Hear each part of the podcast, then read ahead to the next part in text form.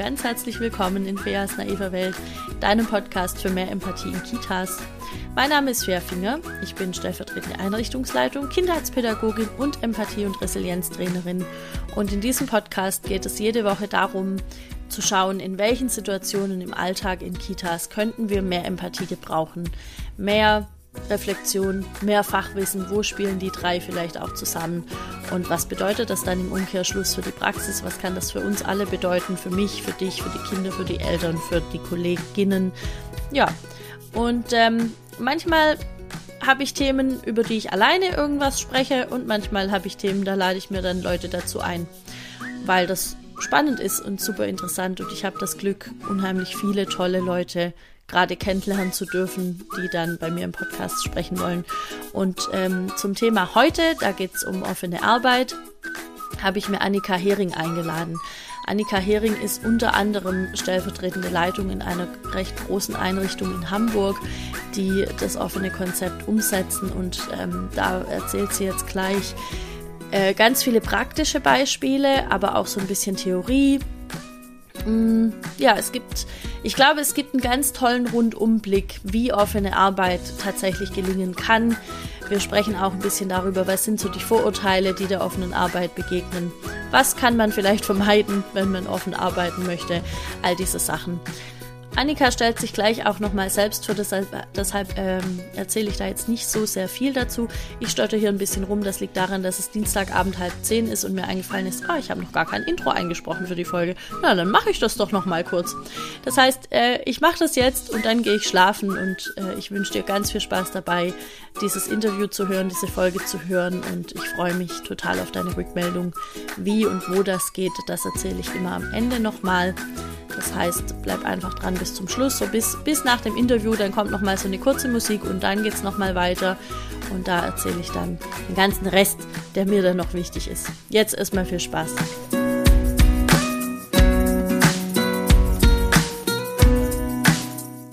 Ja, hallo liebe Annika, ich freue mich total, dass du mich heute oder uns quasi in der naiven Welt besuchen kommst. Ähm, wir haben uns ja auch über Instagram mehr oder weniger kennengelernt. Wir folgen uns da schon eine ganze Weile und haben dann irgendwann festgestellt, okay, das ist irgendwie nett, das ist irgendwie lustig. Und äh, du hast ja einfach ganz konkret Ansatzpunkte zum offenen Konzept, über das wir heute sprechen wollen. Und äh, ja, jetzt würde ich dich erstmal bitten, dass du dich einmal kurz vorstellst für alle, die dich nicht kennen, wer du bist, was machst du, warum kennst du dich mit dem offenen Konzept aus und dann geht's los. Ja, äh, ich freue mich sehr, hier zu sein im äh, Podcast. Äh, vielen lieben Dank für, dass ich daran teilhaben darf. Mein Name ist Annika Hering. Ich bin stellvertretende Kita-Leitung einer ähm, relativ großen Integrationskita in Hamburg und ähm, komme aber eigentlich gar nicht so richtig aus dem Kita-Business. Bin da irgendwie so reingerutscht und äh, habe gedacht, Mensch, diese Kita, die macht das ja ganz toll. Ähm, und habe dann hinterher festgestellt, das läuft gar nicht in allen Kitas so. Und äh, habe dann erst gemerkt, Mensch, dass äh, die arbeiten nach einem offenen Konzept und andere Kitas arbeiten ja vielleicht nach einem Gruppenkonzept. Der Hintergrund, warum ich da so reingerutscht bin, ist ähm, der, dass ich äh, Frühförderung studiert habe. Das ist ein Studiengang für Kinder von 0 bis 6 mit Entwicklungsverzögerungen, ähm, Behinderungen oder Kinder, die von Behinderung bedroht sind und eigentlich wäre mein Berufsfeld, dass ich in Familien gehe und da schaue, was die brauchen, ob die Förderung brauchen oder wo sie Unterstützung benötigen.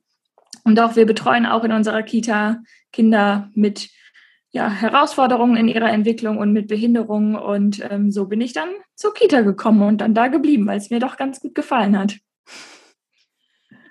Ja, es ist irgendwie, das hatten wir auch schon mal festgestellt, ne, dass wir eigentlich ja. nicht so richtig vorhatten, in die Kita zu kommen. Genau, ja. Und ähm, ich hatte ja in meiner in meiner Geburtstags-Podcast-Folge, die du gehört hast, hatte ich so ein bisschen beschrieben, was wäre meine Traum-Kita. Ja. Und dann hast du gesagt, hey, das ist eigentlich ein offenes Konzept, was du beschreibst. Und ich wusste das irgendwie schon, aber weil ich selbst jetzt gerade gar nicht in einem offenen Konzept arbeite. Also ich, bei mir in der Krippe sind wir einfach in, in Gruppen und erst im Kindergarten wird es offen und so, habe ich da so gar nie drüber nachgedacht. Also ich selbst gestalte, glaube ich, meine Arbeit schon auch sehr offen. Aber was ja. ich halt immer höre, ist, öh, die Kinder, die haben bei der FEA gar keine Struktur, die haben gar keine Regeln, da gibt es auch gar keine Grenzen und das stimmt einfach so nicht. Und ich wehre mich da immer mit Händen und Füßen dagegen. Ähm, und ich glaube, das ist auch direkt so eins der ganz großen Vorurteile, die auch das offene Konzept hat. Ne? So dieses, die Kinder ja. kennen dann gar keine Regeln und wie sollen die denn, wenn die immer nur machen, was sie wollen, wie sollen die denn dann auch mal stillsitzen können in der Schule? Und die brauchen ja mal. Genau, du sprichst was ganz Wichtiges an. Ähm, offenes Konzept bedeutet nicht einfach, ähm, dass alle Türen offen sind und die Kinder wild durch die Gegend laufen. Ähm, offene Arbeit ist vielmehr eine Haltung, die man durchaus auch in geschlossenen Räumen ähm, praktizieren kann. Denn das, was dahinter steht, ist eigentlich, ähm, dass man die Initiativen der Kinder sehr genau beobachtet, dass man sehr passgenaue Angebote entwickelt für die Interessen des Kindes. Es geht gar nicht darum, ähm, dass äh, wir jetzt ähm, 15 Marienkäfer basteln oder ähm, aus Apfelschnitzen Sternchen ausstechen, sondern dass wir halt beobachten, also was macht das Kind im Alltag, was, was für Wünsche, Themen und Neigungen hat es eigentlich? Und das dann halt passgenau aufgreifen und unser Angebot danach ausrichten. Ähm, und das kann man in einem, ja, in einem Gruppenraum genauso gut machen wie in einem, in einem offenen Konzept. Obwohl es natürlich trotzdem in der in der Architektur von einer offenen Kita auch noch ein paar Besonderheiten gibt, die wir gleich noch äh, erklären. Aber ähm, dieses, ja, diese Angst, dass die Kinder keine Struktur, keine Grenzen haben äh, und wild durch die Gegend laufen, die ähm, besteht eigentlich nicht, weil oder kann nicht bestehen, weil Kinder sich eigentlich sehr selbstständig bewegen. Also es ist weniger wichtig, dass ich das überall, dass ich weiß, wo alle Kinder sind, als dass die Kinder überall einen erwachsenen Ansprechpartner finden und selber wissen, an wen sie sich wenden können. Und da sind wir wieder bei dem Thema, dass es um Beziehungen geht und Bindungen, die die Kinder aufnehmen in der Kita. Ja, also da waren jetzt unheimlich viele ja. wichtige Sachen drin, ja. Und ich finde es so gut, dass einfach ein, also an, an so ein paar Punkten einfach auch mal festzuhalten, weil ich habe ja, du hast ja bei dir auch rumgefragt auf deinem Profil auf Instagram und ich ja bei mir auch, ähm, was, sind so, was sind so die Gedanken dazu, die die Leute haben? Und das wurde tatsächlich oft genannt oder auch, dass ähm, mir Fachkräfte dann geschrieben haben, ja, an sich finde ich es gut, aber es wird halt nicht richtig umgesetzt und dann, also dann kommt man da nicht so da, dahinter. Ähm, und vielleicht, damit wir da hingucken können, dröseln wir jetzt tatsächlich einmal auf, was sind eigentlich so die, die Unterschiede. Also du hast jetzt gerade schon gesagt, es gibt äh, räumlich ähm, andere, sagt man denn, architektonisch hast du gesagt, ist ein bisschen anders, ne? Mhm. Genau. Also vielleicht kannst du das noch einmal ausführen für alle, die das jetzt nicht wissen. Wie sieht denn eine Kita aus, räumlich, die nach dem offenen Konzept arbeitet? Genau, also es gibt nicht den äh, Gruppenraum für die Fische und den Gruppenraum für die Tigerkinder, sondern es gibt sogenannte Funktionsräume in einem offenen Konzept. Das bedeutet, es gibt zum Beispiel einen Bewegungsraum, ein Atelier, ähm, Rückzugsräume, also wo ja, das Ruhebedürfnis ähm, gestillt werden kann, aber auch äh, zum Beispiel Wahrnehmungsräume. Es gibt also die, die ähm, Bäder gehören zu Funktionsräumen dazu. Also es gibt bei uns zum Beispiel sowas wie ein Spaßbad und das Außengelände gilt auch als vollwertiger Funktionsraum. Und häufig äh, gibt es auch noch sowas wie eine Lernwerkstatt oder eine Holzwerkstatt. Ähm, was haben wir denn noch? Wir haben zum Beispiel auch einen äh, Raum der Wünsche, der äh, je nach Interessen der Kinder halt so gestaltet werden kann, was gerade wirklich total up-to-date ist. Also wenn Sie zum Beispiel auf eine Gruppenreise fahren, dann sieht der aus wie der Wildpark Ekold, äh, dieser Raum der Wünsche. Und äh, es geht halt darum, dass die Kinder ähm, eine erkennbare Struktur in diesem Raum vorfinden. Also dass sie genau wissen, was kann ich hier tun und äh, welche Angebote sind sowieso schon für mich zugänglich, worauf kann ich äh, zurückgreifen, ähm, dass sie ein paar Regeln in dem Raum kennen, die sinnvoll sind und die Kinder so sich sehr frei und selbstständig in der Kita bewegen können. Es müssen nicht alle Kinder alles gleichzeitig machen und das ist ein großer ähm, Vorteil vom offenen Konzept, dass die Kinder halt wirklich, wenn das gerade in ihrer Entwicklung dran ist, von mir aus 500 Mal im Bewegungsraum vom Podest auf die Matte springen können, weil das gerade genau das ist, was in ihrer Entwicklung oben aufliegt. Und bevor sie das nicht abgefrühstückt haben, ähm, sind die anderen Räume wie Atelier etc. uninteressant für die Kinder. Und das ist ähm, diese Funktionsräume sind im besten Fall zu jeder Zeit mit Personal bestückt, sage ich mal, und zugänglich für die Kinder, sodass sie da wirklich immer wählen können und es nicht heißt so, nee, tut mir leid, also in, der, in die Turnhalle gehen wir erst donnerstags vormittags um 10. Heute ist Montag, da musst du mit deinem Bewegungsbedürfnis leider noch ein bisschen warten. Mhm. Ähm, da ist mir jetzt direkt spontan noch eingefallen, ähm, dass manchmal, also es steht dann in, in der Konzeption, wir haben hier ein offenes Konzept, wir haben diese Funktionsräume, womöglich sind die auch total toll. Ähm, und dann kommt aber irgendeine Fachkraft ums Eck und sagt, Mensch, der Kilian, der ist aber auch immer nur im Atelier. Der ist jeden Tag, der muss jetzt auch mal was anderes machen. Mhm. Ja, also, ich, aber äh, eigentlich, das ist ja komplett gegen dieses Konzept. Es ist ja totaler Quatsch da, ne? Weil, weil du, wie, ja. wie du gerade gesagt hast, der darf oder der sollte da so lang sein dürfen, bis er seine genau. Themen halt gedeckt hat. Ja, das ist aber natürlich ähm, die Unsicherheit und Angst der Fachkraft. Erfülle ich denn auch die Bildungspläne, die da vielleicht dann auch noch gefordert werden? Erfülle ich die Ansprüche der Eltern, die Erwartungen der Eltern? Also wir haben das tatsächlich weniger bei uns mit den Fachkräften als vielmehr mit den Eltern, die sagen, aber mein Kind muss doch auch mal rausgehen mhm. und es muss doch auch jetzt endlich mal Schere schneiden, ähm, wo dann auf halt der Linie. Auf der Linie muss es genau, schneiden. ja. Genau, und es, ähm, da ist halt dann wirklich die Professionalität der Fachkräfte gefragt, zu sagen, Entschuldigung, ähm, das Kind ist gerade noch nicht an dem Punkt. Ähm, ich kann das Bedürfnis, dass die Kinder nach draußen gehen sollen, verstehen. Ähm, dann kann man gucken, okay, was macht das Kind gerade? Es geht halt da auch wieder um Beobachtung. Womit ist das Kind gerade beschäftigt? Und dann kann man auch immer gucken, äh, in der Expertise der Fachkraft kann ich vielleicht auch ein ähnlich attraktives Angebot auch draußen anbieten, sodass ich das Kind doch mal einlade, weil natürlich gibt es gesundheitliche Vorteile, wenn das Kind öfter mal nach draußen geht. Ähm, dann dann muss, bin ich halt ich als Fachkraft gefragt, so zu gucken, wie kann ich das möglichst attraktiv machen, dass das Kind seinem Entwicklungsbedürfnis von mir aus auch draußen nachgehen kann. Aber bei dem Beispiel wie eben mit der Schere, es muss jetzt doch auch mal Schere schneiden und so, das kann ich ganz klar entwicklungspsychologisch dann begründen und sagen, ja, kann es wird irgendwann bestimmt auch mit der Schere schneiden. Gerade ist es aber noch, das weiß ich durch meine intensive Beobachtung, an dem und dem Punkt in seiner Entwicklung. Da fordern wir sehr viel ab von unseren Fachkräften und da sieht man den hohen Anspruch an gut ausgebildetes pädagogisches Personal. Mhm. Ja, das dachte ich gerade auch. Und vor allem bedeutet das ja auch, dass in einem offenen Konzept einfach nicht, ich sage jetzt ganz böse, nicht jeder Hinz und Kunz arbeiten kann.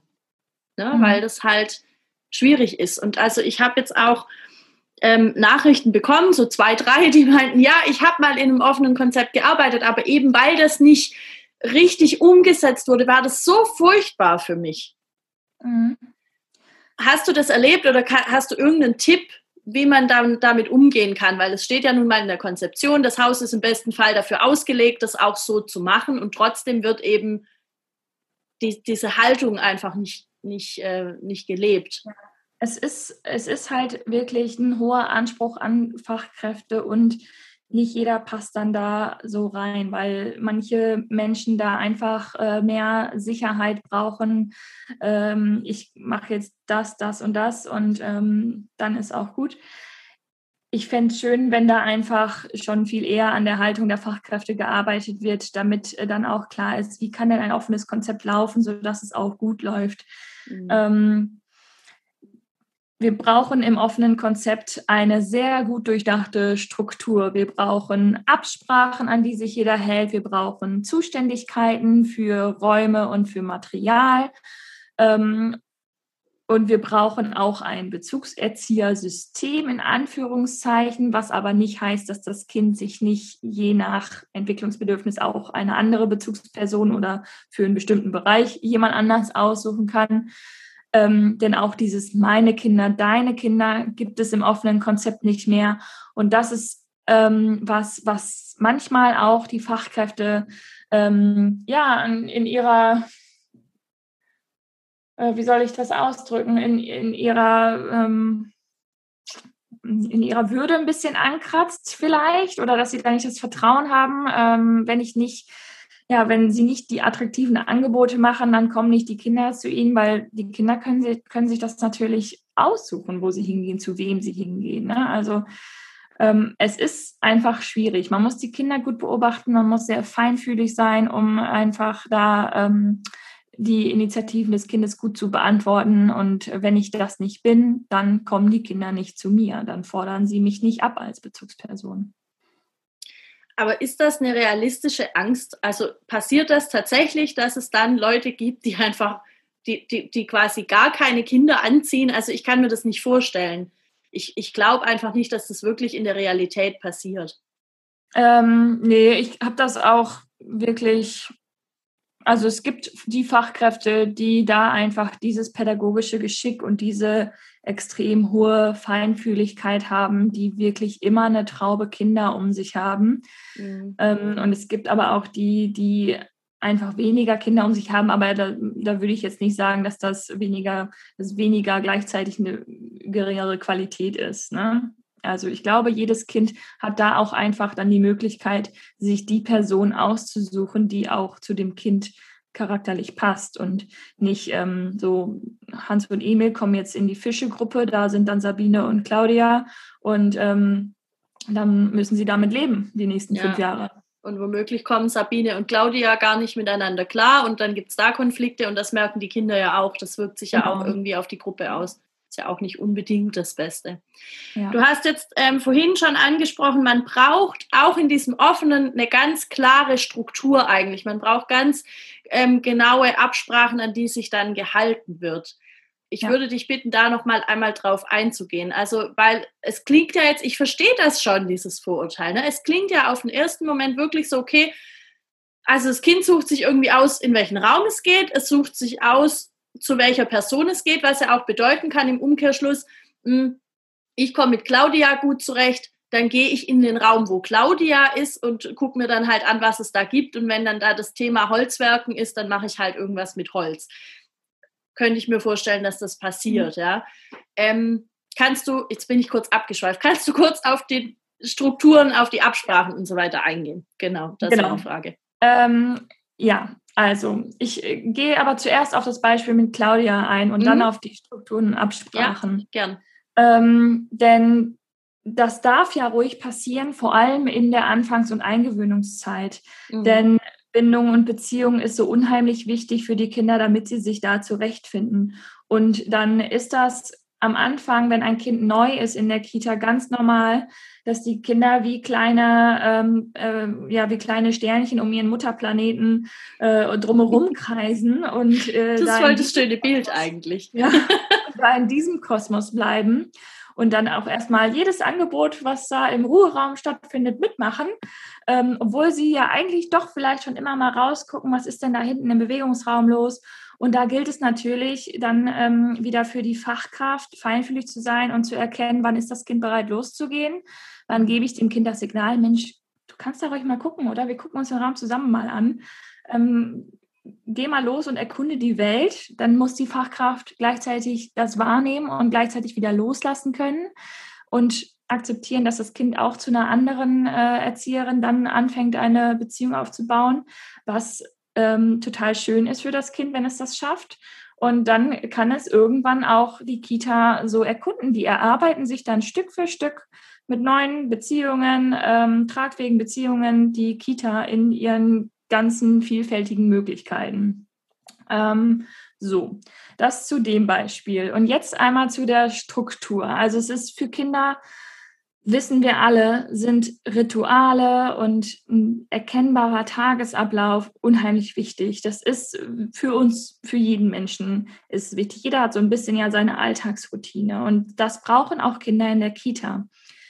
Ähm, man braucht im Prinzip einen Tagesplan. Also es geht um das Ankommen. Wie gestaltet man das Ankommen? Wie gestaltet man dann das Frühstück, die Mahlzeiten? Äh, wann geht es dann in, das, in die freie Spiel- und Angebotszeit über? Wann gibt es vielleicht nochmal einen Punkt, wo man nochmal zusammenkommen kann? Sowas wie ein Morgenkreis. Ähm, da müssen natürlich nicht alle Kinder daran teilnehmen, aber es ist ein fester Punkt im Tagesablauf. Dann wieder wahrscheinlich Mahlzeiten und dann geht's ich spreche jetzt mal von der Krippe, aber muss ja nicht sein, zum Schlafen und dann geht es wieder ins Spielen. Kinder verinnerlichen diesen Tagesablauf und ähm, am besten ist es natürlich, wenn der irgendwo visualisiert ist oder vielleicht mit gewissen äh, Liedern und Reimen oder so verbunden, dass die Kinder auch immer wieder wissen, okay, alles klar, jetzt gibt es hier das Frühstück. Ähm, und ich habe es auch schon erlebt, dass dann auch schon anderthalb, zweijährige entscheiden, nö, ich möchte hier jetzt spielen ähm, und ich esse dann erst gleich oder ähm, ich, ich äh, gehe jetzt heute mal nicht zum Frühstück. Natürlich kann es dann mal vorkommen, dass sie dann auch in der freien Spiel- und Angebotszeit äh, nochmal einen Snack brauchen, aber das offene Konzept ermöglicht es uns, bedürfnisorientiert zu arbeiten, weil dann ist nicht gerade eine Person äh, so sehr im Angebot eingebunden hat, die Hände voller Bastelkleber, äh, dass sie dann sagen kann, tut mir leid, du musst jetzt bis äh, 12 Uhr warten, bis es Mittagessen gibt, sondern es gibt ähm, dann in, in, dieser, in dieser Struktur auch immer eine Person, die für solche Sachen zuständig ist.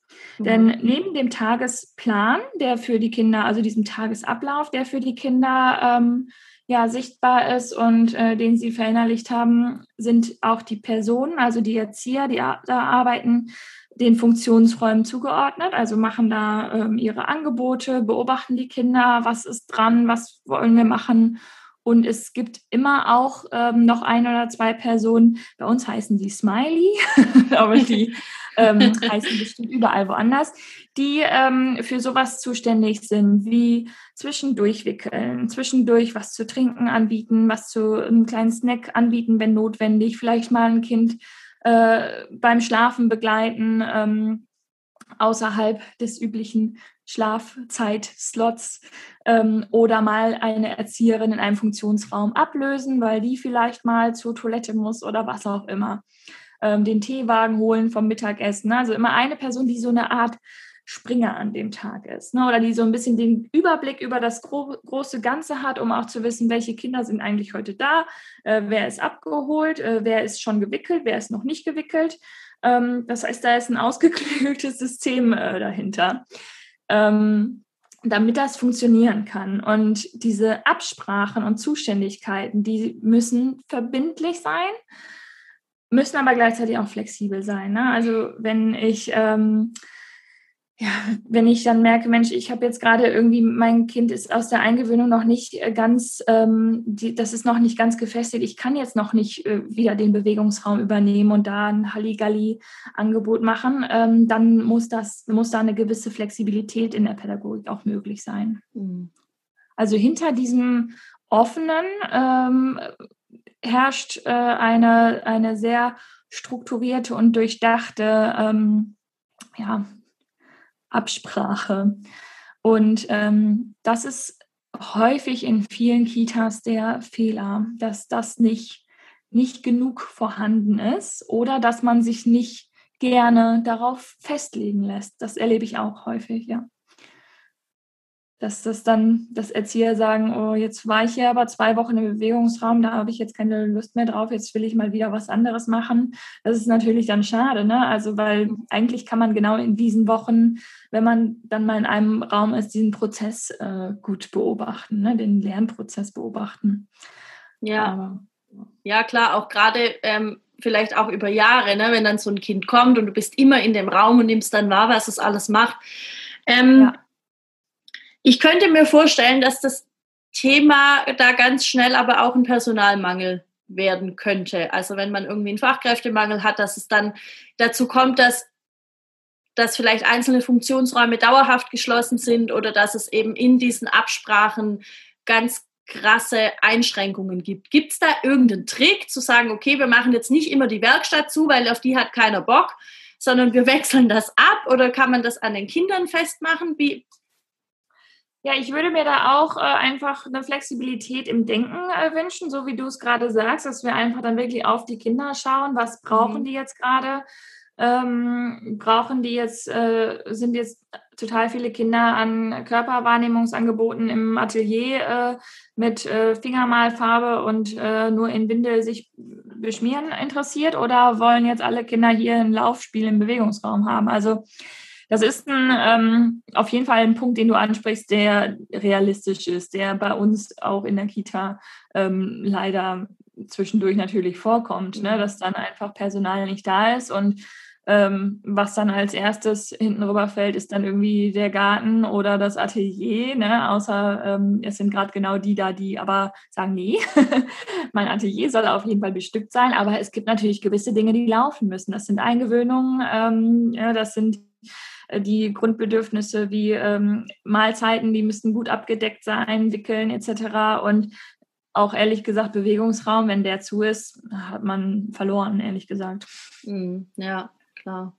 Ja.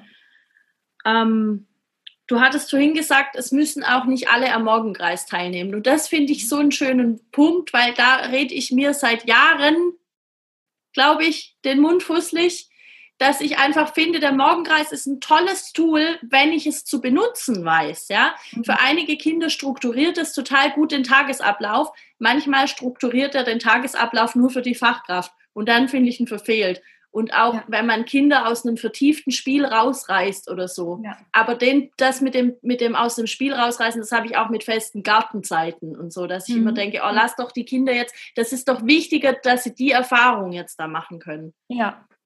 Ähm, das ist genauso auch mit Wickeln oder so, ne? Ja, also bei uns genau. ist es ganz häufig so, dass ähm, der Liederkreis äh, zu der, also direkt vor dem Mittagessen ist und auch häufig sich mit der Wickelzeit überschneidet. Und äh, wir reden da sehr häufig drüber, ähm, dass man dann wirklich gut gucken muss, welches Kind ist denn jetzt gerade bereit, äh, irgendwie gewickelt zu werden und welches Kind ist aber gerade so äh, engagiert im Liederkreis, da brauche ich nicht ähm, das dann unterbrechen. Dann äh, stört es auch nicht, wenn man fünf Minuten später wickelt. Ja, das stimmt. Oh, das hatte ich, das hatte ich letztens, hatte ich das auf Instagram in meiner Story äh, drin. Ähm, mit dem, mit dem Wickeln. Dieses, ich frage das Kind und wenn das Kind sagt nein, dass ich das akzeptiere, da habe ich auch einige Nachrichten bekommen, Sophia, lässt du dann die Kinder in der schmutzigen Windel? Das geht doch nicht.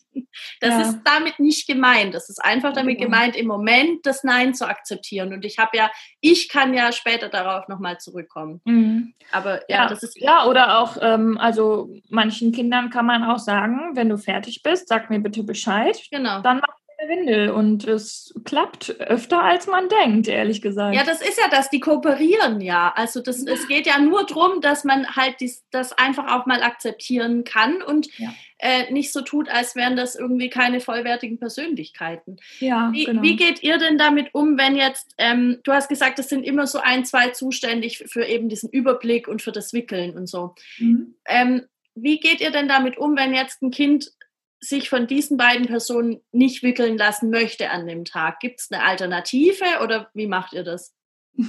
Na klar. War, war ähm. mehr eine rhetorische Frage. Ich dachte mir das. Ja, also wir kennen natürlich ähm, die Kinder und wissen, äh, zu wem sie eine gute Beziehung haben. Und wenn dann äh, die Sabine gerade im Bewegungsraum ist, dann ist genau diese Person, die sonst den Überblick da wahrt und fürs Wickeln zuständig ist, halt in dem Moment dafür zuständig, Sabine kurz auszulösen, damit sie dann das Kind wickeln kann. Ähm, oder man fragt das Kind, wer soll dich denn wickeln? Und dann gucke ich, wen ich jetzt kurz ablösen muss. Mhm. Ähm, das geht auch wenn das Kind wirklich gerade eine sehr autonome Phase hat und einfach zu allen Nein sagt, dann muss ich gucken, wie ich verhandle. Aber auch das kriegt man dann irgendwie hin. Ja, das ist ja, das finde ich ja so faszinierend. Du kannst es ja verhandeln. Also selbst die ganz Kleinen können dir ja genau sagen, ja oder nein. Ja, ja also das ist ja, ja man, man, man, ja, wenn man sich einmal darauf einlässt, zu verstehen, was die dir sagen wollen, dann kannst, also du kannst es ja gar nicht mehr nicht verstehen. Also das ja. Ja, genau, genau. Und ähm, ich muss mich ja auch, also das, da werde ich nicht müde, das zu sagen, als erwachsene Person nicht immer einfach durchsetzen. Also die Kinder sind nicht Objekt meiner pädagogischen äh, Ideen und Sternstunden. Ne? Also ähm, die dürfen das auch durchaus selber entscheiden, von wem und wie sie gewickelt werden möchten und mit wem sie was basteln wollen. Und ja, wie gesagt, da ja. brauche ich keine Sternchen ausstechen. Ja, ja, ja, großes Ja dazu. ähm, So, und das heißt aber jetzt, wenn das Kind, das kommt morgens an, dann kann es entscheiden, wann es zum Essen geht, dann kann es, also es weiß, wann das stattfindet, wenn es mal eingewöhnt angekommen ist, es weiß, wann, wann findet Frühstücken statt, wann findet der Morgenkreis statt, wann findet wo welches Angebot statt, wo möchte ich denn hingehen. Ähm, das kann heißen, die Kinder basteln sich quasi im Tun ihren Tagesablauf selbst. Ne? Also es kann ja dann sein, es gibt genau. Kinder, die gehen vielleicht nie zum, zum Singen oder die gehen vielleicht nie irgendwo hin, aber die sind dafür überall sonst und machen das vielleicht sogar jeden Tag zu einer ähnlichen Zeit. Mhm, genau, das kann durchaus sein. Es kann aber natürlich auch sein, dass es Kinder gibt, die manchmal ein bisschen Schwierigkeiten haben, irgendwie ihre Bedürfnisse ähm, früh genug wahrzunehmen, nach Ruhe, nach, ähm, nach einem Getränk, gerade in der Krippe. Also wir arbeiten ja auch in der Krippe äh, offen und da ist es natürlich auch die Aufgabe der pädagogischen Fachkräfte, da sind wir wieder bei Beobachtung und wie gut kenne ich meine Bezugskinder oder alle Kinder, ähm, also nicht jeder muss alle Kinder kennen, Gott mhm. bewahre, das wäre ein bisschen äh, viel, so, sie so intensiv zu kennen, aber ich weiß dann, Mensch, das Kind merkt manchmal ein bisschen zu spät, dass es doch eigentlich schon ganz schön müde ist. Und dann helfe ich dabei natürlich. Ne? Dann sage ich, Mensch, äh, Manuel, komm, wir ruhen uns jetzt mal ein bisschen aus. So. Und ähm, guck mal, wir trinken jetzt mal einen Schluck und schau mal, da ist das Frühstück. Ähm, wenn das Kind so ähm, involviert ist, gerade im Atelier und bearbeitet da einen Tonklumpen und hat gar nicht mitgekriegt, dass eigentlich schon Zeit ist für Mittagessen, dann ist es natürlich meine Aufgabe als pädagogische Fachkraft zu sagen, Mensch, guck mal, jetzt ist wirklich auch schon der letzte Mittagstisch. Äh, du hast jetzt noch die Möglichkeit, Mittag zu essen. Ähm, wir haben nämlich drei verschiedene Mittagessenszeiten. Ähm, das heißt, das Kind kann sich immer noch mal entscheiden, so jetzt esse ich nicht, jetzt esse ich immer noch nicht. Und dann sage ich irgendwann, du, jetzt ist der letzte Tisch. Ich kann dir noch anbieten, was zurückzustellen, aber dann ist irgendwann auch Schluss. Ne? Dann muss ich trotzdem auch äh, gucken, äh, dass das Kind ähm, halt, da muss ich es halt immer wieder erinnern. So, wir haben hier was zum Mittagessen zurückgestellt. Ähm, ich muss dem Kind halt dann irgendwie helfen, seine Bedürfnisse wahrzunehmen. Das ist auch meine Aufgabe. Ne? Ja, ja. Das ist, das, ist, das ist eigentlich die pädagogische Aufgabe auch mit dahinter. Ne? Das, ha, mir geht gerade so das Herz auf, ne? wenn ich höre, es gibt verschiedene Mittagessenszeiten. Das Kind darf sich das aussuchen und wenn es dann immer noch nicht kann oder noch nicht möchte, dann gibt es noch die Möglichkeit, Essen zurückzustellen. Ich flippe aus demnächst, ohne Scheiß. Ja. ja? Ich denke mir so, boah, das ist so gut. Kann ich bitte nach Hamburg umziehen? Ich möchte eigentlich das auf nicht. jeden Fall, äh, was wir öfter machen, sind Hospitationen. Also ich kann, wirklich äh, wahr. Das ja, möchte ich, glaube ich, machen. So ganz so gut für meine Kolleginnen sprechen, weil ich ja gerade zu Hause bin, bald in Elternzeit. Aber es gibt bei unserem Träger generell die Möglichkeit, mit einer Kita-Gruppe, äh, mit einer Kita und Erzieherin ähm, hinzufahren und die Kita zu besichtigen und sich das mal anzuhören, wie es läuft. Ähm, ich sage auch gleich, bei uns ist auch nicht immer alles Gold, was glänzt, ne? aber es zählt ja die Haltung, die dahinter ja. steckt. Ne? Also auch wir haben mit Krankheit, mit Personalmangel zu kämpfen. Auch wir haben äh, manchmal damit zu kämpfen, dass man irgendwie Schwierigkeiten hat, das immer so zu leben, weil es ist ein hoher Anspruch. Da mache ich keinen Hehl draus, ähm, die Kinder so gut im Blick zu haben. Aber ähm, was zählt, ist die Haltung dahinter. Ja. ja. Ähm, hat oder also jetzt nicht mal auf vielleicht auf diese Kita bezogen, aber generell. Äh, es gibt ja auch immer wieder Fachkräfte, die sich total schwer tun, ähm, diese, diese adultistischen Züge überhaupt mal wahrzunehmen, das überhaupt mal zu sehen. Ablegen ist nochmal ganz was anderes. Ich glaube, da arbeiten wir alle lebenslang dran. Aber einfach das mal wahrzunehmen oder auch zu sehen, da könnte ich jetzt die Kinder noch ganz anders teilhaben lassen und ich krieg's aber irgendwie nicht hin. Ähm, hast du Erfahrungen damit, wenn sich jemand da so sehr schwer damit tut? Also mhm. wie, wie kann ich jemanden unterstützen vielleicht auch, dass, dass es doch ja. klappen kann? Weil ich denke jetzt gerade bei euch, man weiß ja im Grunde, worauf man sich einlässt, aber ich glaube, man versteht es erst, wenn man es lebt. Genau. Also häufig ist dann natürlich, ähm, kommt dann das Argument, ja, die Kinder brauchen aber ja die Struktur, ähm, deshalb mhm. müssen wir das jetzt so machen, damit das Kind dann da Sicherheit und Geborgenheit erfährt. Und da kann man dann nur sehr intensiv in Teamsitzungen dran arbeiten und immer wieder sensibel hinterfragen, du sag mal, wessen Bedürfnis nach Sicherheit ist denn das gerade? Und wieso glaubst du, dass wir das dem Kind so nicht zutrauen können? Und wärst du bereit, dass wir das mal ausprobieren? Ne? Also mhm. es hilft immer schon, wenn ein Großteil des Teams das so mitträgt, aber trotzdem gibt es natürlich immer wieder Phasen, wo man, äh, wo dann vielleicht Fachkräfte ins Zweifeln kommen und sagen, oh, das klappt aber alles nicht. Und äh, die brauchen jetzt hier aber die Strukturen. Wir müssen jetzt immer um 11 Uhr schlafen gehen, weil alle da schlafen. Ähm, und da muss man immer noch mal fragen, so, woran hakt es denn eigentlich gerade? Hakt es jetzt wirklich äh, daran, dass du das dem Kind nicht zutraust oder hakt es daran, dass ihr zu wenige seid, dass ihr das deshalb nicht abdecken könnt? Hast du Angst, dass deine Kinder sich einer anderen Fachkraft zuwenden, äh, dass deine Bezugskinder, die du eingewöhnt hast, nicht gut aufgehoben sind und das dann auf dich schlecht zurückfällt? Ähm, da spielen sehr mhm. viele Dimensionen mit rein. Mhm. Ich glaube auch, dass sich das ähm, gern mal einschleicht, weil es kann ja auch Zeiten geben, also das, hab, das erlebe ich ja auch, dass es mal Zeiten gibt, wo, wo vielleicht viele Kinder tatsächlich schon vor Mittagessen schlafen. Und mhm. dann wird schnell irgendwie gesagt, ja, das war heute so und gestern, das ist jetzt immer so, wir machen das jetzt so. Und dann wird irgendwie aus dem Blick vergessen, dass es halt mal für eine Phase in ihrer Entwicklung diese drei Kinder gebraucht haben und ja. das kann aber in vier, fünf, sechs Wochen ja ganz anders sein. Das kann ja ganz viel weitergegangen sein. Dann, dann brauchen die wieder was anderes. Das, mhm. Also ja. ich finde, das schleicht sich auch gern mal irgendwie so ein. ja, wir sind halt auch Gewohnheitstiere, ne? Aber mhm. ähm, gerade bei Kindern in dem Alter verändert sich halt in kürzester Zeit unheimlich viel. Deshalb müssen wir da flexibel sein und unsere ganze Pädagogik muss halt flexibel ähm, immer wandelbar sein. Also dann schlafen mal Kinder und mal nicht. Also bei uns ist das ganz deutlich sich beim Elementarbereich, wie oft wir in der Teamsitzung darüber sprechen, wer geht denn jetzt mit den Kindern schlafen? So, weil dann sind es mal die drei Kinder, dann plötzlich wieder wochenlang nicht und dann, oh, auf einmal brauchen wieder Kinder Schlaf. da sind wieder welche dabei, die das jetzt plötzlich benötigen. Wer ja. geht denn jetzt mit den Kindern schlafen? Ne? Also ja. das muss man immer wieder neu aushandeln, tatsächlich.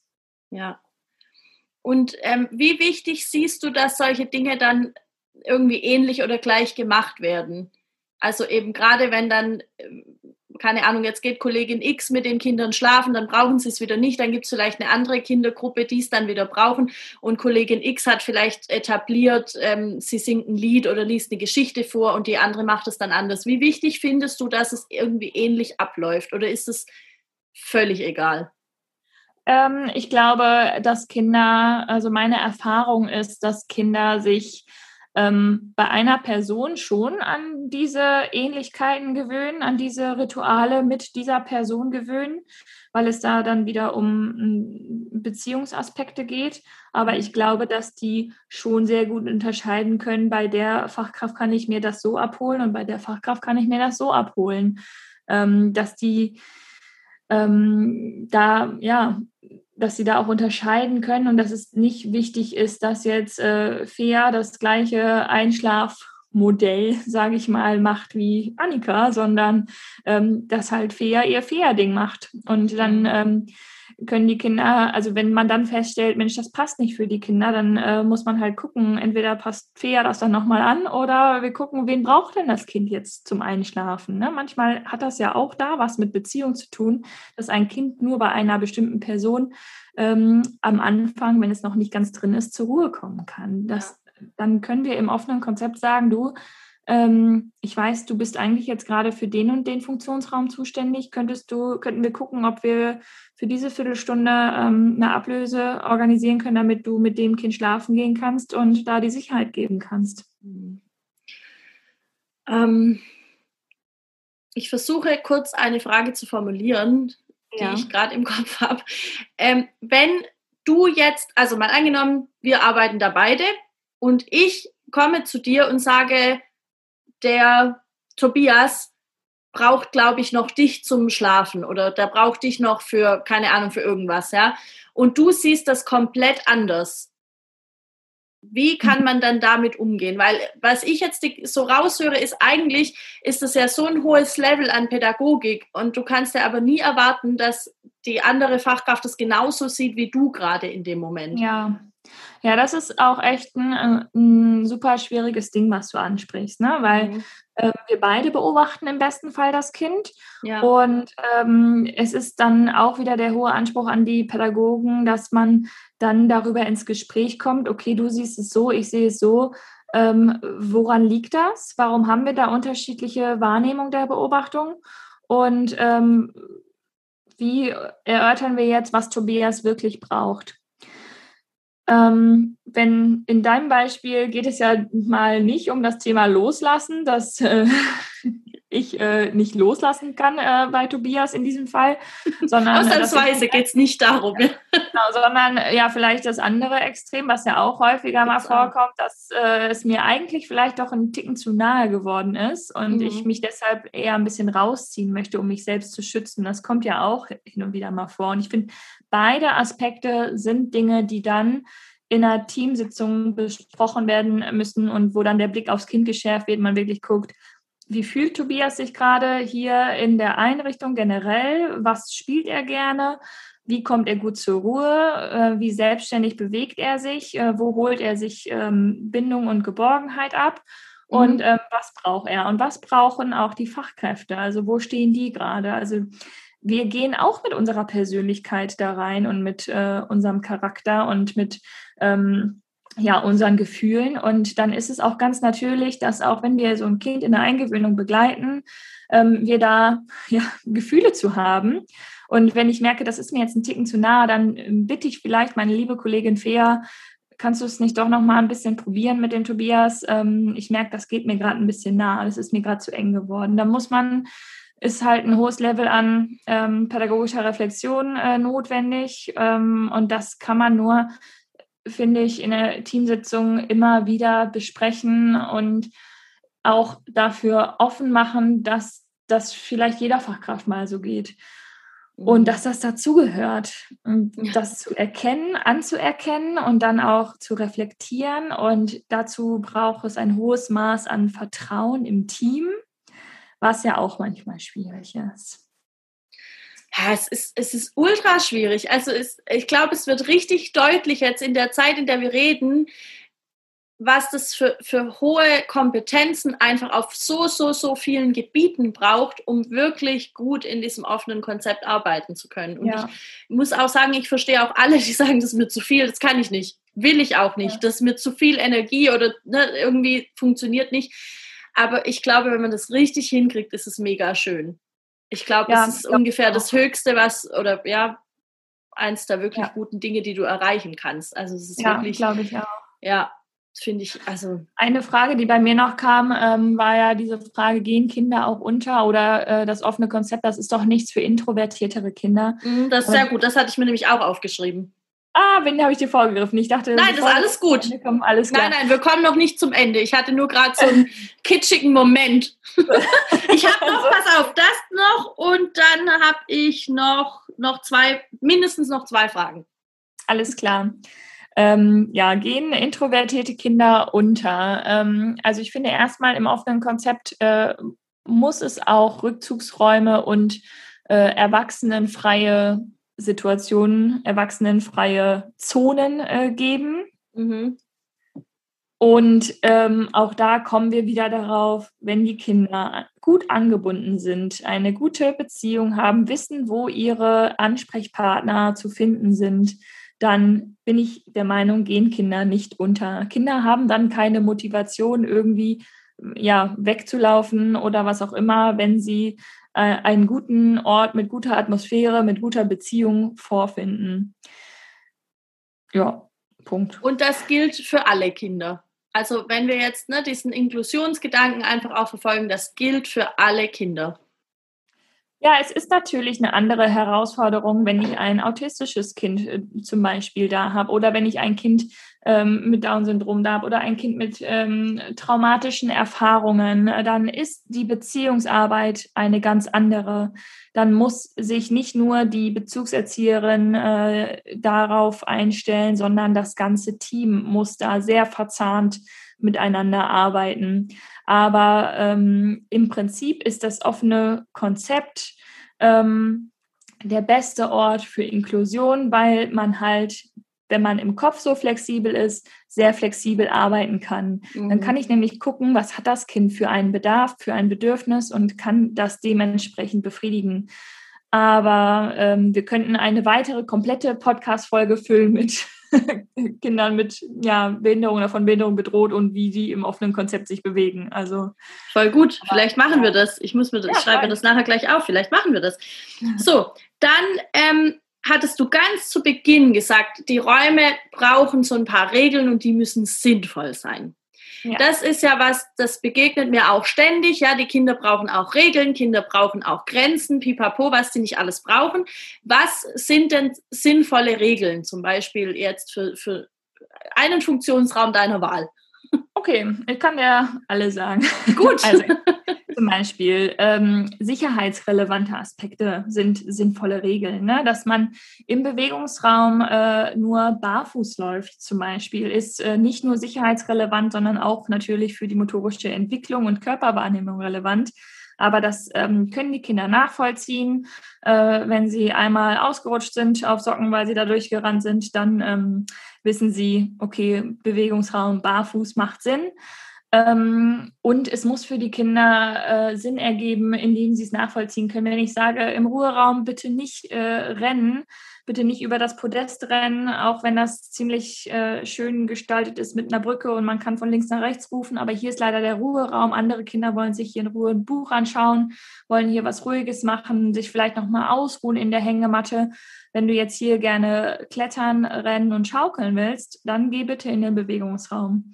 Das mhm. heißt, wenn Kinder mich mit ihrem Verhalten in dem Funktionsraum herausfordern, dann muss ich entweder gucken, ähm, was biete ich denen an, was kann ich denen als Alternative anbieten oder ähm, gibt es irgendwas, was ich in dem Funktionsraum nochmal verändern muss. Ähm,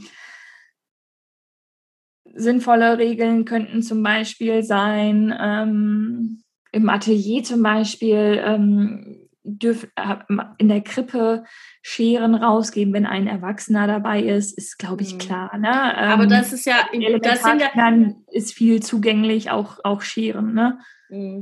Also ich, ich habe mal auch eine Folge gemacht zu Regeln und ich bin also ich bin da ganz bei dir und ich glaube, viele Regeln sind einfach auch ähm, Dinge, an die wir Erwachsene uns zu halten haben. Sowas wie eben mit den Scheren oder äh, stell keine Stühle unter ein offenes Fenster, weil wenn einer rausklettert, stirbt der genau. womöglich. Ja, ja aber das sind eher Regeln halt, wo ich finde, die sind für uns. Ja? ja. Oder das mit dem Ruheraum völlig nachvollziehbar. Und das ja. ist aber auch für die Kinder nachvollziehbar. Und das heißt ja nicht, die können nirgends rennen.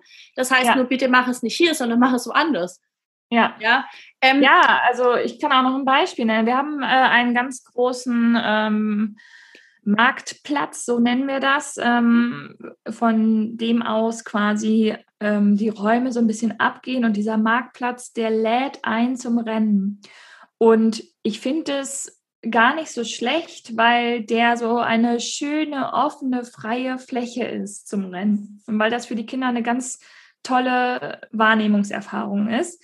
Allerdings geht der auch so ein bisschen um die Kurve und dann sehe ich schon die Köpfe knallen. So. Und das, da muss ich dann immer abwägen, welches ähm, Bedürfnis befriedige ich jetzt? Meins nach Sicherheit, dass äh, sie sich nicht die Köpfe aneinander schlagen oder äh, dass der Kinder nach äh, freie Fläche. Ich habe mich für das Sicherheitsding entschieden und äh, muss dann aber gleichzeitig organisieren, dass sie die freie Fläche irgendwo anders kriegen. Mhm. Das finde ich einen total wichtigen Aspekt. Ich glaube, oft wird Kindern einfach irgendwas gestrichen, ohne dass man eine Alternative dafür anbietet. Und das ja. ist ja super unzufriedenstellend. Also für mich, wenn ich mir das bewusst mache als, als äh, Fachkraft, ist es blöd und für die Kinder ist es ja auch, für die Kinder ist es ja noch blöder und mhm. womöglich können sie das ja gar nicht, äh, gar nicht so benennen. Dass, ja. dass ihnen das fehlt. Und dann kommt die Energie an irgendeiner anderen Stelle raus und genau. schwupps sind wir bei, öh, immer machen die das und die können sich an gar nichts halten. Ja, die ja. können die Regeln genau. nicht einhalten. Und dabei habe es eigentlich ich verbockt im Ursprung ja. und weiß es nur nicht. Genau. Ähm, was sagst du denn, also wenn wir jetzt mal weggehen vom Ruheraum, wenn zum Beispiel es gibt vielleicht ein Bücherzimmer und dann kommt ein Kind und möchte gerne ein Buch mitnehmen und nimmt sich das mit mh, hm, in die Werkstatt zum Beispiel. Ist das mhm. was, was möglich ist oder sagst du nein, also de, der Funktionsraum ist nur für diese Funktion dann auch da? Mm. Ich, ich würde irgendwie versuchen herauszufinden, äh, was das Kind in der Werkstatt mit dem Buch anfangen möchte. Also und von welchem äh, Kind, also welches Alter hat das Kind und was ist das für ein Buch? Also mhm. ich will dem Kind nicht unterstellen, dass es in der Werkstatt irgendeinen Quatsch mit dem Buch macht, sondern vielleicht hat es sich irgendwas aus äh, gesehen, hat es irgendwas gesehen in dem Buch und will das in der Werkstatt nachbauen, in der Holzwerkstatt. Wer weiß, das kann ich jetzt erstmal so von der Situation nicht wissen. Ist es ein sechsjähriges Kind, was dann da einen Plan im Kopf hat? Ist es ein Krippenkind, äh, was ein Buch ähm, überall mit hinschleppt, weil es gerade gerne Gegenstände durch die Gegend schleppt, dann äh, würde ich sagen, nee, das Buch kann ruhig äh, im, in dem Raum bleiben, wo es seinen Platz hat. Denn auch das ist wichtig äh, für die Kinder, dass sie wissen, wo Materialien auch sind und wo sie sie wiederfinden können. Mhm. Also ja. bisschen ja. unterschiedlich die Situation. Mal so, mal ja. so. Ja, es erfordert halt auch ähm, viel, viel Wissen, was Entwicklung macht. Auf jeden Fall. Ja, ja, Und, und einfach auch hingucken und nicht erst irgendwie sagen, ah, bring das sofort zurück. So, das, mhm. wir, wir haben die Regel das, sondern halt zu gucken, was, was ist eigentlich das Ziel von dem Kind. Genau, genau. Also wir haben zum Beispiel im Bewegungsraum äh, Bälle immer zugänglich für die Kinder, aber dann ist auch klar, die sollen dann erstmal im Bewegungsraum bleiben. Also es gibt keinen mhm. Grund, einen Ball mit ins Restaurant zu nehmen. Mhm. Zumindest keinen Grund, der sich mir jetzt gerade auf den ersten Blick erschließt. Ja. Ähm, ja. Und ich finde, also genau, man muss halt wissen, was gerade in der Entwicklung des Kindes dran ist. Deshalb, es kam auch noch die Frage, ist es denn auch für jüngere Kinder geeignet? Also ich finde auch gerade für Krippenkinder ist das offene Konzept, wenn es gut gemacht ist, mit genü genügend Personal, ähm, sehr, sehr gut geeignet, weil man dann halt sehr bedürfnisorientiert auf die Kinder eingehen kann. Und gerade diese Zweijährigen, die halt sehr autonom unterwegs sind, mhm. ähm, denen kann man da dann sehr gut begegnen und sagen, ja, du willst alles alleine machen, ich kann mir jetzt hier die Zeit nehmen und ähm, das mit dir machen. Ja, ja, krass. So, ich habe jetzt noch eine Frage und dann würde ich dich noch ein bisschen was zu deiner Einrichtung fragen wollen, mhm. gerne. Ähm, und zwar hast du jetzt schon so ein paar Mal angerissen, es ist einfach so wichtig, die Kinder gut zu beobachten. Welches System oder habt ihr ein System, das du einfach empfehlen kannst? Weil das habe ich auch schon öfter gehört, es ist so schwierig im offenen Konzept, die Kinder zu beobachten und äh, die, die, die Bezugserzieherin, der Bezugserzieher weiß ja gar nicht, weil das Kind ist ja nie bei ihm oder bei ihr, sondern immer mhm. in allen möglichen anderen Räumen. Was kannst ja, du das da ist auch ein äh, Thema, über das wir immer wieder sprechen. Ne? Also ähm, das ist, äh, es hat einen festen Block in der Teambesprechung auf jeden Fall, ähm, mhm. Dass man äh, sich darüber austauscht, äh, dass man auch äh, Mensch sagt, Mensch, du, ich habe hier das und das Kind äh, gesehen, wenn du den nächsten Elterngespräch hast, ich habe das und das beobachtet. Also ähm, von der Zuständigkeit ähm, der Fachfrauen, also die, die fürs Atelier zuständig ist, dass die da auf jeden Fall gut beobachtet und das dann auch demjenigen zurückmeldet, der dann als nächstes ein Elterngespräch hat. Dann kann aber auch immer äh, diejenige, die demnächst das Gespräch hat, sagen, ein paar Wochen vorher in der Teamsitzung, Mensch, das steht bald an, achtet doch bitte nochmal darauf. Also da ist ganz, ganz viel, hat damit Kommunikation zu tun. Was wir auch schon mal ausprobiert haben, was sich nicht so bewährt hat, waren so Beobachtungsboxen. Wenn man irgendwie was äh, sieht, was ein Kind jetzt gerade irgendwie Schönes gemacht hat, gelernt hat, was auch immer erreicht hat, dass man dann im Raum so eine Beobachtungsbox hat. Ähm, das hat sich jetzt nicht so bewährt. Kann aber sein, dass es für andere Kitas total gut funktioniert. Mhm. Ähm, ja, aber das Maßgebliche ist halt wirklich der Austausch, ne? dass man sagt, ja, da ist ein Gespräch, sagt mir bitte alle, schildert mir eure Eindrücke oder ähm, dass man proaktiv ähm, auf die Erzieherin zugeht. Also es ist immer eine Hohl- und Bringschuld.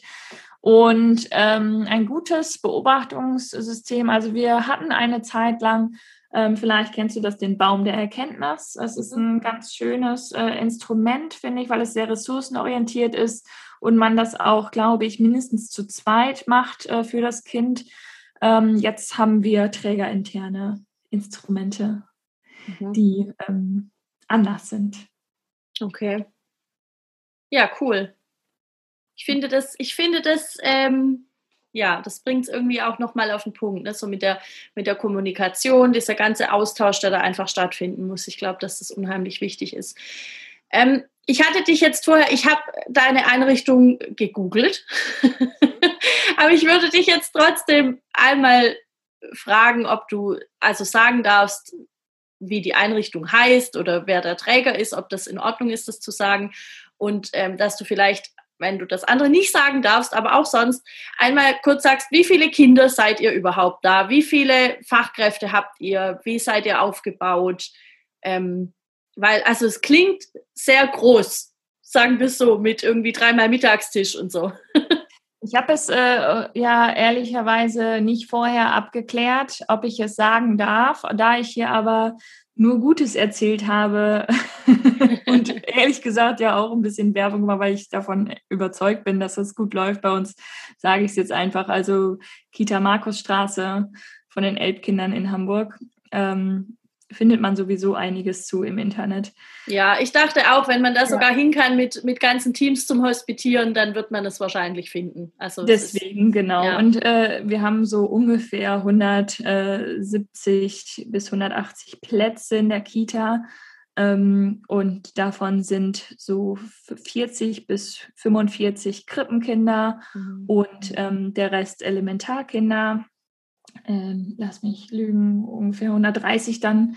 Ähm, und das sind Kinder mit und ohne Behinderung und es sind ganz äh, unterschiedlich ausgebildete Fachkräfte, die bei uns arbeiten. Also wir haben sowohl Kinderpflegerinnen, SPAs, als auch Erzieherinnen, als auch ähm, akademisch ausgebildete Fachkräfte. Und ähm, dadurch, dass wir halt auch eine Integrationskita sind, ähm, haben wir eine Frühförderstelle mit angebunden und ähm, haben auch eine Logopädin und eine Physiotherapeutin, die sehr häufig in der Woche da ist und alltagsintegriert die Therapien macht. Mhm. Ja. Ah, es klingt mega cool. Also wenn ich mal in Hamburg bin, muss ich da hin. Das ohne Witz, ich muss da unbedingt hin. Ja. Mensch, und ich war in Hamburg vor drei Jahren. Lass mich ja, was. Ja, und habe das einfach nicht gewusst und war nicht da. Ich bin den ganzen Tag da, da gehockt irgendwie an der Alster und habe ein Buch gelesen. Ich hätte bei euch auch, sein. auch War auch schön, aber ja. Ähm, gut. Haben wir irgendwas jetzt übersehen, was dir noch wichtig wäre zu sagen? Wir haben ja wirklich sehr ausführlich gesprochen. Wahrscheinlich könnten wir noch drei Stunden weitersprechen, aber irgendwann auch. fängt man an, sich zu wiederholen. Ja. Ich glaube, festhalten kann man, wenn es gut gemacht ist, ist das offene Konzept äh, das Beste, was Kindern passieren kann. Das finde ich einen sehr schönen Schlusssatz.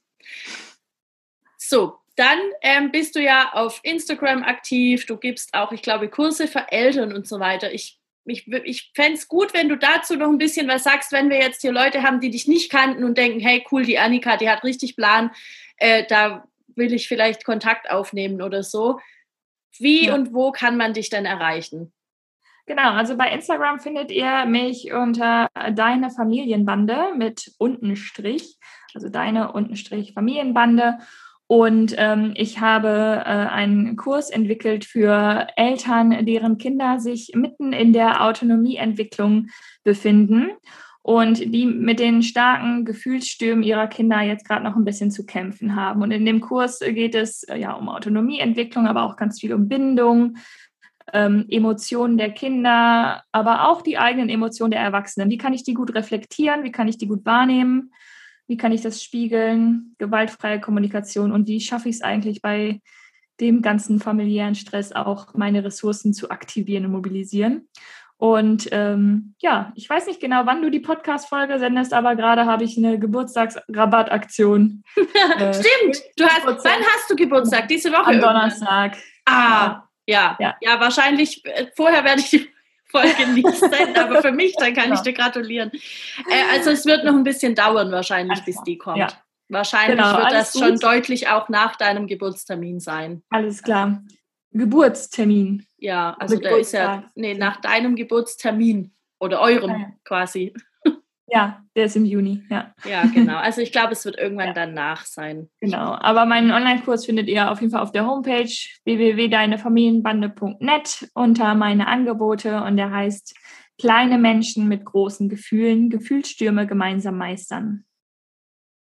Sehr schön. Ich schreibe mir das gerade nebenher einmal auf, weil das werde ich natürlich alles, alles schön verlinken.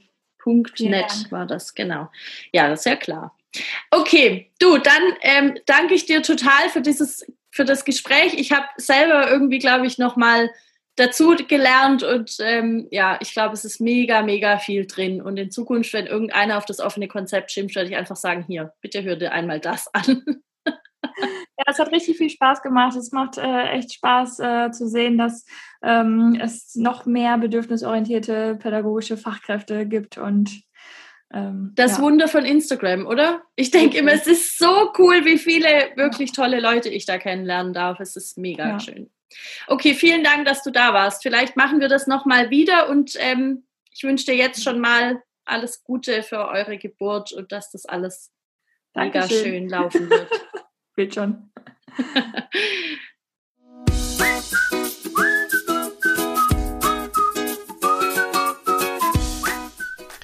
Vielen Dank, dass du dir diese Folge jetzt bis zum Schluss angehört hast.